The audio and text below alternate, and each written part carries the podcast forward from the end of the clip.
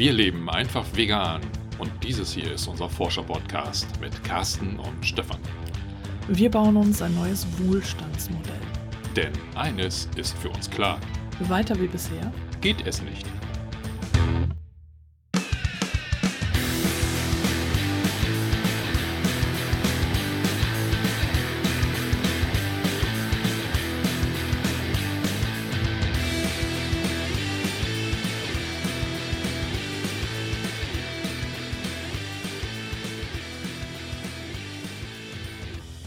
Diese Folge soll eine Ergänzung zu Folge 158, eine kurze Geschichte der Menschheit von Yuval Noah Harari, also das ist ein Buch von Yuval Noah Harari und die Folge ist unsere Besprechung zu dem Buch sein.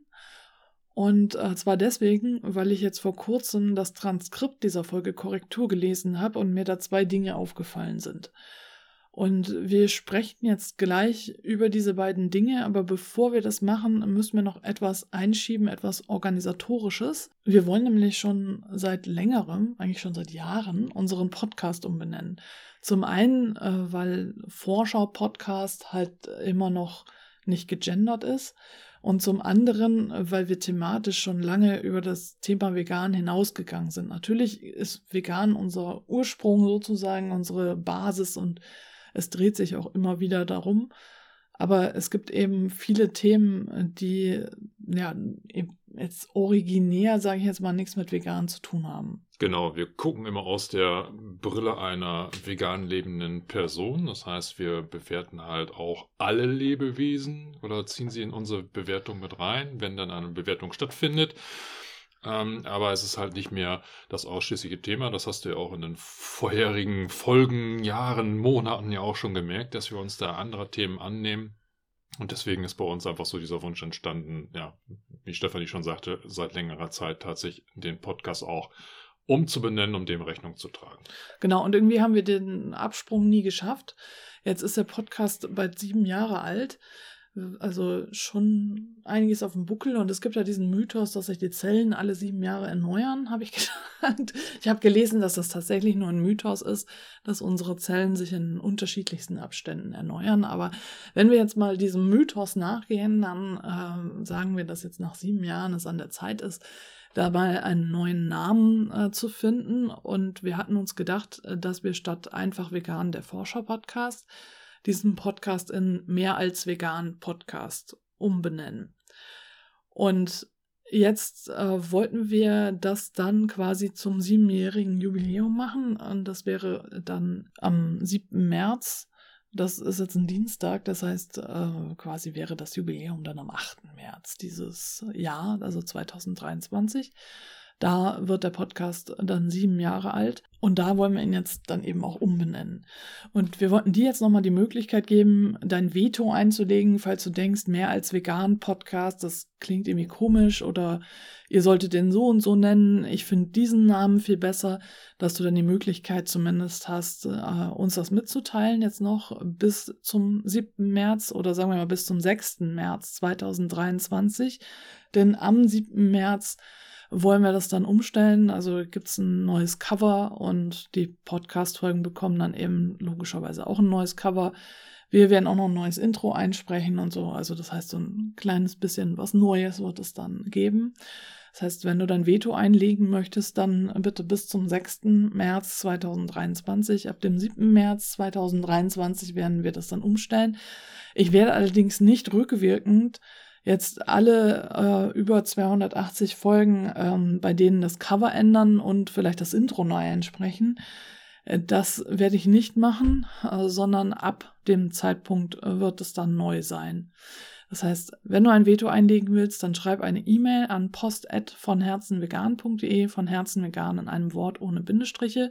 Wenn keinerlei Vetos kommen oder diese Vetos äh, jetzt ähm, ja nicht zu einem Titel des Podcasts führen, den wir vertreten können, dann bleibt es bei mehr als vegan Podcast. Und diese Umbenennung ist tatsächlich auch unserer Entwicklung geschuldet. Wir haben uns in den letzten sieben Jahren, die wir diesen Podcast hier schon veröffentlichen, weiterentwickelt. Und das ist jetzt auch die elegante Überleitung äh, zu dem Thema unserer heutigen Folge, warum es eine Ergänzung zu Folge 158 gibt. Diese Folge 158 haben wir vor fast genau vier Jahren aufgenommen und in diesen vier Jahren ist halt schon so einiges passiert.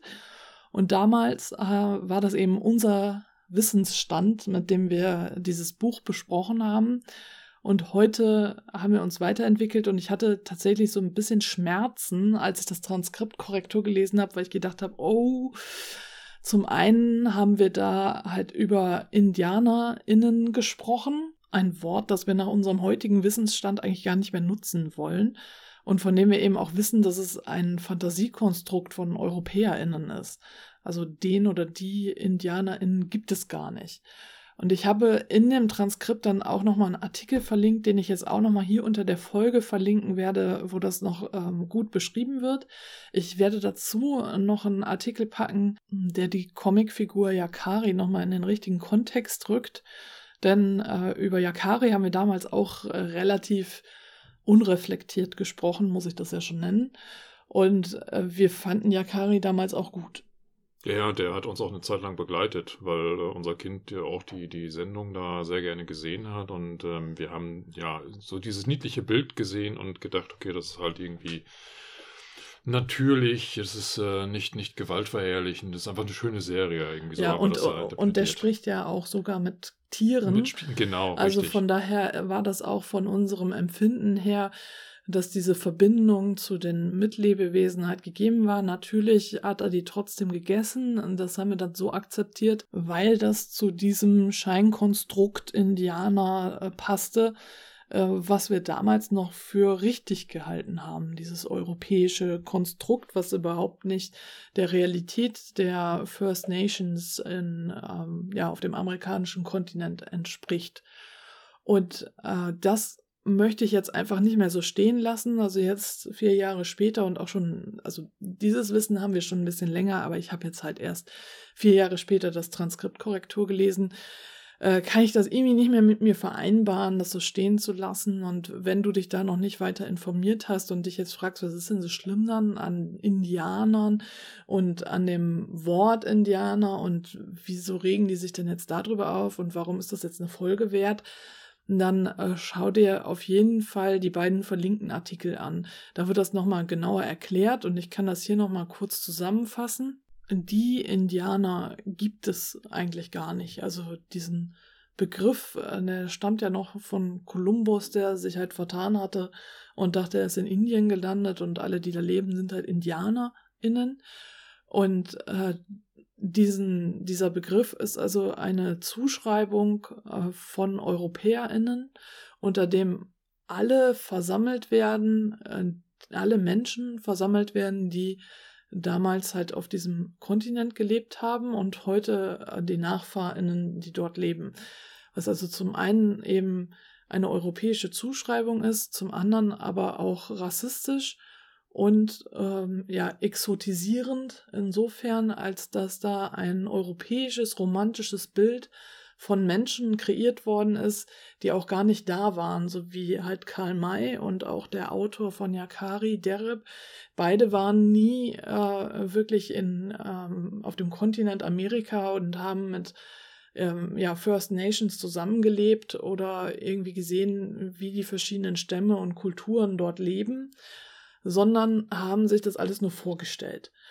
Und diese ja, Vorstellung, aus dieser Vorstellung heraus ist halt dieses romantisierende Bild entstanden und das ja nicht mal annähernd der Wahrheit entspricht. Und wenn wir jetzt zum Beispiel so Karneval hingucken, Carsten hat mich gerade nochmal darauf aufmerksam gemacht, ich hatte das schon wieder vergessen, dass unsere Folge ja passend zu diesen ganzen karnevalistischen Aktivitäten rauskommt. Eine Verkleidung als Indianerin ist tatsächlich kulturelle Aneignung. Und es verzerrt natürlich auch generell alles, was mit First Nations zu tun hat, weil es ja eben aus diesem romantisierenden europäischen Fantasiekonstrukt heraus entsprungen ist und äh, sich darüber lustig macht, über religiöse Kulte oder sagen wir spirituelle Kulte, über ein Selbstverständnis äh, von First Nations. Und es ist in dem Sinne, ist also die Verkleidung auch rassistisch. Das ist genauso wie wenn ich mich jetzt schwarz anmalen würde und sage, ich bin eine schwarze Person, wenn ich mich jetzt zu Karneval verkleiden würde. Also es ist auf dem gleichen Level wirklich äh, anzusetzen. Deswegen äh, war es mir jetzt nochmal wichtig, äh, das hier klarzustellen, äh, dass wir uns zum einen distanzieren äh, zu dem, was wir damals gesagt haben. Also, dass wir das jetzt, äh, dass wir dazugelernt haben und äh, jetzt in einen neuen Kontext setzen und das hier mit dir teilen wollen damit auch du die Möglichkeit hast, halt von unserem Wissen zu partizipieren und eventuell das für dich anzuwenden. Also wie gesagt, lies dir dazu auf jeden Fall nochmal diese beiden Artikel durch, die ich hier noch dazu verlinke. Die sind sehr aufschlussreich und haben auch nochmal ganz viele andere Details zu diesem Thema. Es ist wirklich wichtig, dass wir da unser koloniales Erbe aufarbeiten und uns auch entsprechend positionieren. Nur so können wir ein gutes Leben für alle schaffen, in dem wirklich alle auch gesehen werden und auch die Wunden geheilt werden.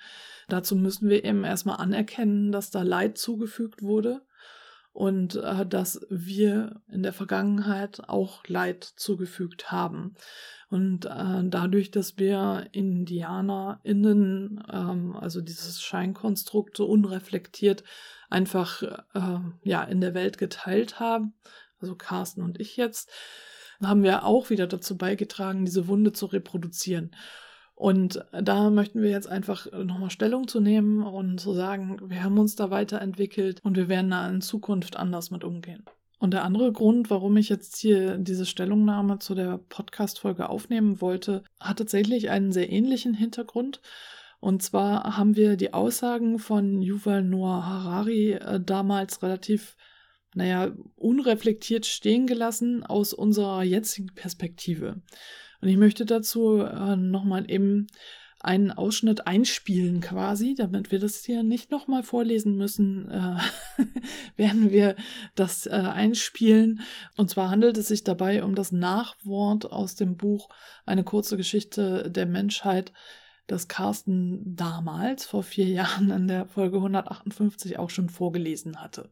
Vor 70.000 Jahren war der Homo sapiens ein unbedeutendes Tier, das in einer abgelegenen Ecke Afrikas seinem Leben nachging. In den folgenden Jahrtausenden stieg es zum Herrscher des gesamten Planeten auf und wurde zum Schrecken des Ökosystems. Heute steht es kurz davor, zum Gott zu werden und nicht nur die ewige Jugend zu gewinnen, sondern auch göttliche Macht über Leben und Tod. Leider hat die Herrschaft des Sapiens bislang wenig hinterlassen, auf das wir uneingeschränkt stolz sein könnten. Wir haben uns die Umwelt untertan gemacht, unsere Nahrungsproduktion gesteigert, Städte gebaut, Weltreiche gegründet und Handelsnetze errichtet. Aber haben wir das Leid in der Welt gelindert? Wieder und wieder bedeuteten die massiven Machtzuwächse der Menschheit keine Verbesserung für die einzelnen Menschen und immenses Leid für andere Lebewesen. Trotz unserer erstaunlichen Leistungen haben wir nach wie vor keine Ahnung, wohin wir eigentlich wollen und sind so unzufrieden wie eh und je. Von Kanus sind wir erst auf Galeeren, dann auf Dampfschiffe und schließlich auf Raumschiffe umgestiegen, doch wir wissen immer noch nicht, wohin die Reise gehen soll. Wir haben größere Macht als je zuvor, aber wir haben immer noch keine Ahnung, was wir damit anfangen sollen. Schlimmer noch, die Menschheit scheint hoffnungsloser denn je. Wir sind Selfmade-Götter, die nur nach den Gesetzen der Physik gehorchen, niemanden Rechenschaft schuldig sind, und so richten wir unter unseren Mitlebe Mitlebewesen und der Umwelt Chaos und Vernichtung an, interessieren uns nur für unsere eigenen Annehmlichkeiten und unsere Unterhaltung und finden doch nie Zufriedenheit. Gibt es etwas Gefährlicheres als unzufriedene und verantwortungslose Götter, die nicht wissen, was sie wollen? Und was mich hier so gestört hat, als ich das Korrektur gelesen habe, ist, dass äh, Yuval Noah Harari ja quasi Homo sapiens generell als Schrecken des Ökosystems bezeichnet. An, und damit halt eben wirklich alle Homo sapiensis oder wie auch immer. Sapienza. Ah, Sapienza, okay. Keine Ahnung. da, achso, ich dachte, du hast voll Nein. Ahnung. Ja, also ähm, jedenfalls alle Menschen gleich macht. Und ich lese eben in letzter Zeit sehr viel von, äh, also sehr viele Bücher und auch generell viel von indigenen AutorInnen.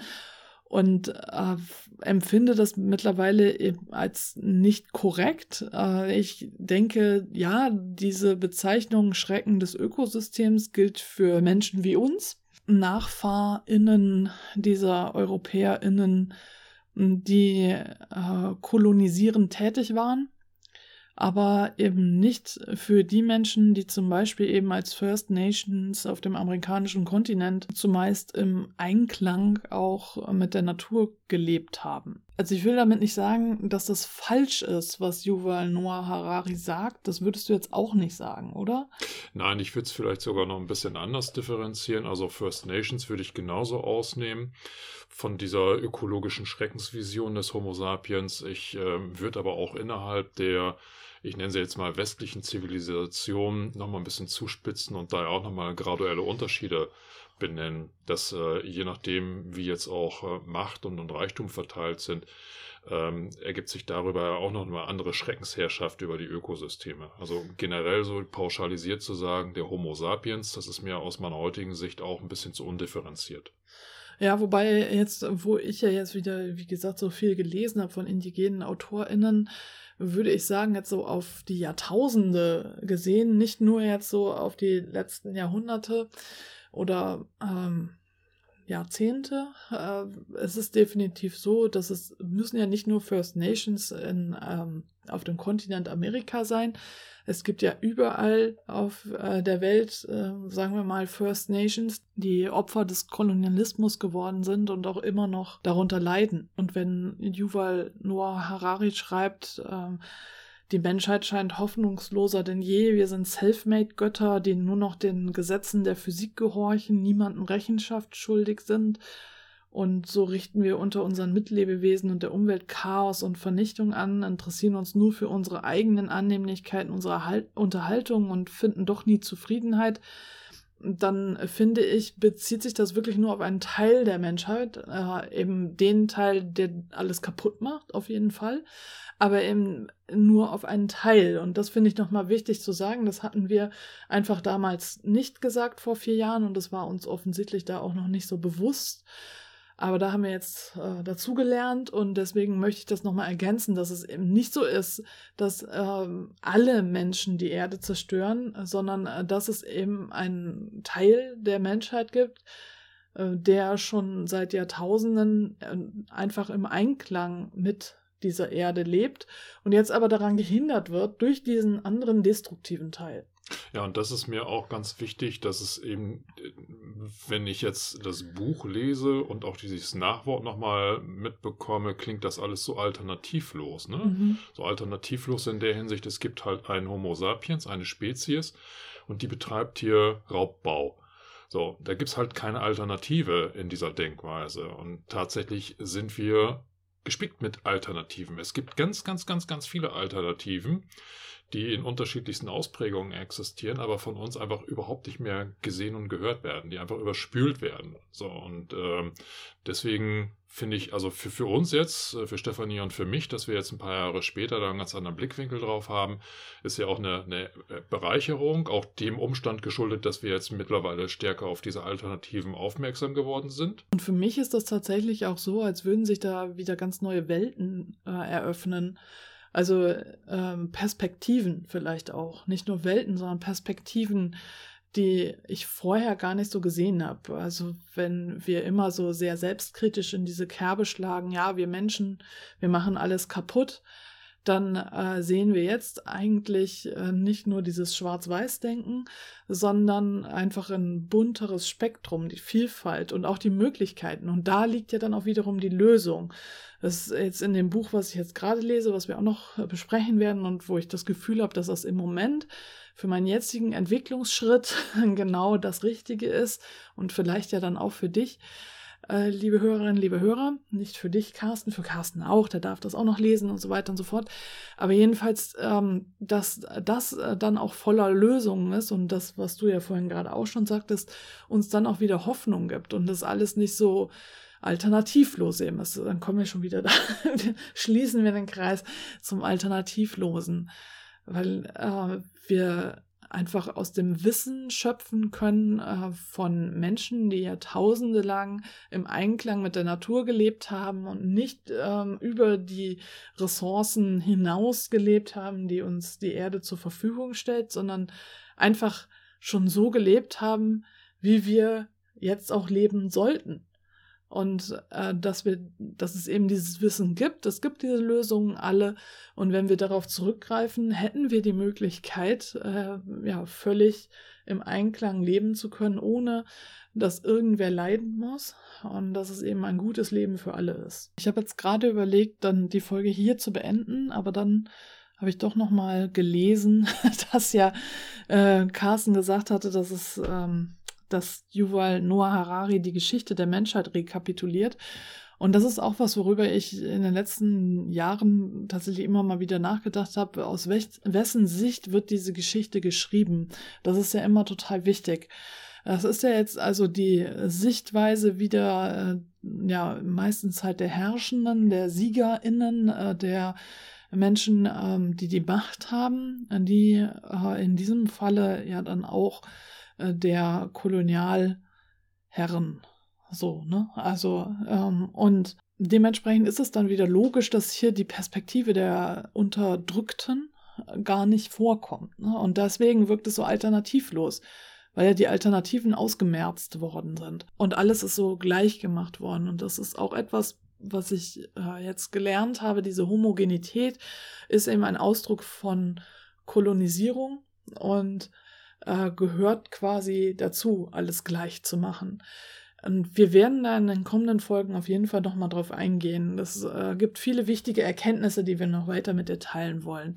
Hier eben jetzt äh, bei dieser Stellungnahme oder Ergänzung äh, zu der Folge 158 wollen wir einfach nur mal darauf hinweisen, ähm, dass wir zum einen eben äh, zum Thema Indianer eben jetzt äh, weitergegangen sind und das nochmal in den richtigen Kontext stellen wollen und zum anderen eben es wichtig ist zu sehen, dass ähm, nicht alle Menschen der Schrecken des Ökosystems sind und waren, sondern dass es sich diese Sichtweise nur auf einen Teil der Menschheit bezieht. Also Homo sapiens ist nicht homogen sondern Homo sapiens ist sehr divers.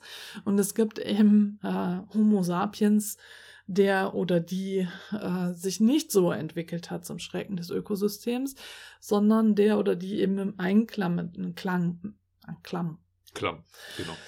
Einklang mit dem Ökosystem gelebt hat äh, und dann von einem anderen Homo, Homo, Homo boah, ich kann nicht mehr sprechen, Homo sapiens davon abgehalten wurde. Und das andere ist eben, dass wir immer berücksichtigen müssen, wer hat diese Geschichte geschrieben, aus welcher Perspektive wurde diese Historie erzählt, um dann eben zu schauen, aha, da fehlt vielleicht was und äh, das auch wirklich dann eben kritisch zu betrachten.